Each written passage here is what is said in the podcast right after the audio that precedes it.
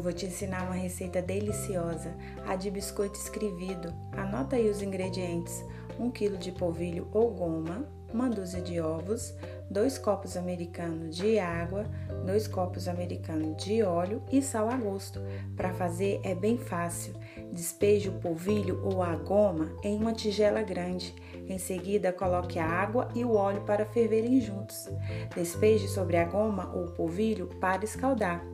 Acrescente os ovos à massa e coloque sal a gosto. Agora é só sovar a massa até dar o ponto. Ah, o ponto é quando você levanta a massa e ela escorre suavemente.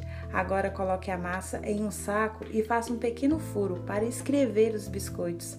Uma dica legal: se usar o polvilho, reaproveite a embalagem e bom apetite!